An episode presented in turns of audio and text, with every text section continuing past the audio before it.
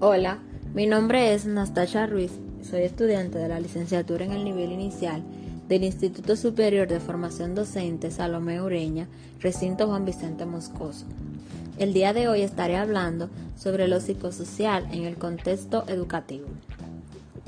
La acción psicosocial se comprende como una mirada, una perspectiva y al mismo tiempo una forma de enfocar la realidad que posibilita escenarios de actuación que comprenden los fenómenos humanos desde una visión integral y que por lo tanto plantean alternativas, soluciones y procesos incluyentes que se despliegan en el tiempo y que producen nuevas subjetividades en marcos de mayor justicia, equidad, desarrollo a escala humana,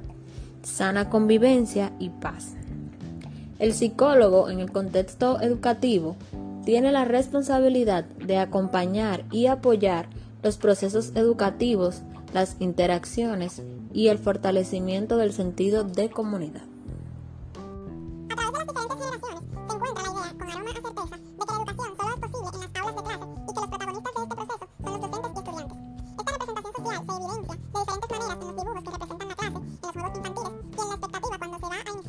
materia, curso o espacio académico nuevo. Por esta razón,